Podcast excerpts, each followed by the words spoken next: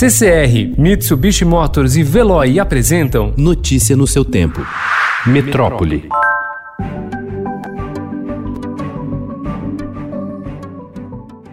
Passados quase três meses desde o primeiro caso confirmado de coronavírus no Brasil, em 26 de fevereiro, e pouco mais de dois meses desde que foi registrada a primeira morte em decorrência da doença, no dia 17 de março, o Brasil alcançou ontem a marca de mil mortes registradas em 24 horas. Também bateu o recorde de casos notificados em um dia. O país já responde por 14%, um em cada sete dos novos casos em todo o mundo. As cidades do estado de São Paulo atingiram um total de 5.147 mortes pelo novo coronavírus nesta terça-feira. Foram 324 óbitos confirmados da Covid-19 em 24 horas, o que representa um aumento de cerca de 7% e mais de mil mortes em apenas uma semana. Na terça anterior, 12 de maio, eram 3.949 óbitos. São Paulo também superou o recorde de mortes confirmadas em um só dia, que até agora era de 224 registros em 24 horas, do dia 28 de abril. A taxa de ocupação de leitos em unidades de terapia intensiva na região metropolitana de São Paulo é de 88%. Em todo o estado, a média de leitos ocupados é de 71,4%.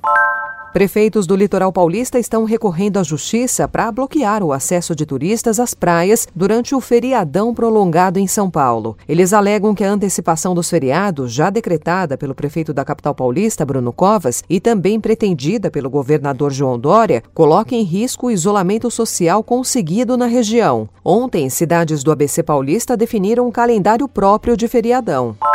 A ação do Ministério da Saúde para a compra de testes rápidos, que pode alcançar um bilhão de reais sem licitação, envolve laboratórios que já tiveram lotes de exames e até parte de sua estrutura interditados por resultados insatisfatórios para a detecção da Covid-19 e de outras doenças.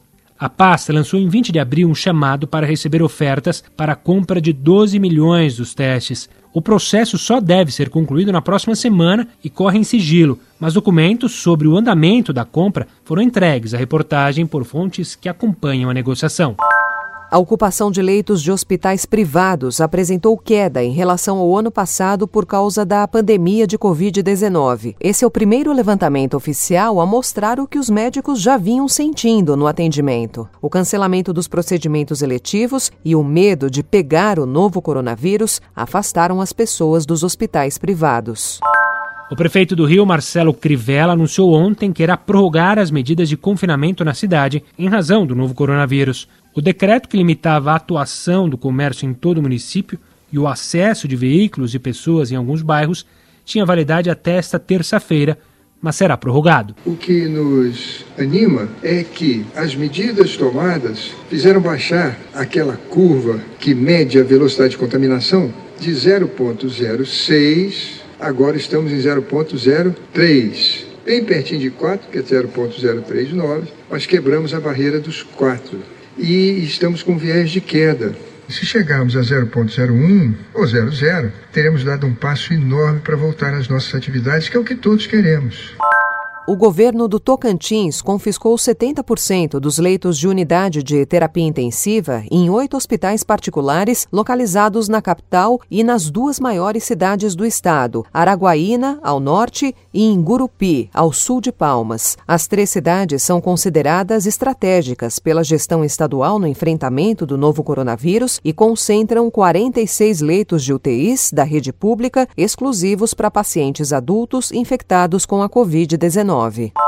O Senado aprovou nesta terça-feira o adiamento do Exame Nacional do Ensino Médio, Enem. O projeto foi aprovado por 75 votos a favor. Apenas o senador Flávio Bolsonaro votou contra. A proposta teve apoio de todos os partidos da casa e precisa agora ser aprovada pela Câmara dos Deputados antes de ir à sanção presidencial. Mais cedo, o ministro da Educação, Abraham Weintraub, publicou no Twitter que o governo abrirá consulta aos estudantes que se inscreveram no Exame Nacional do Ensino Médio para saber se preferem manter a data da prova ou adiar por 30 dias.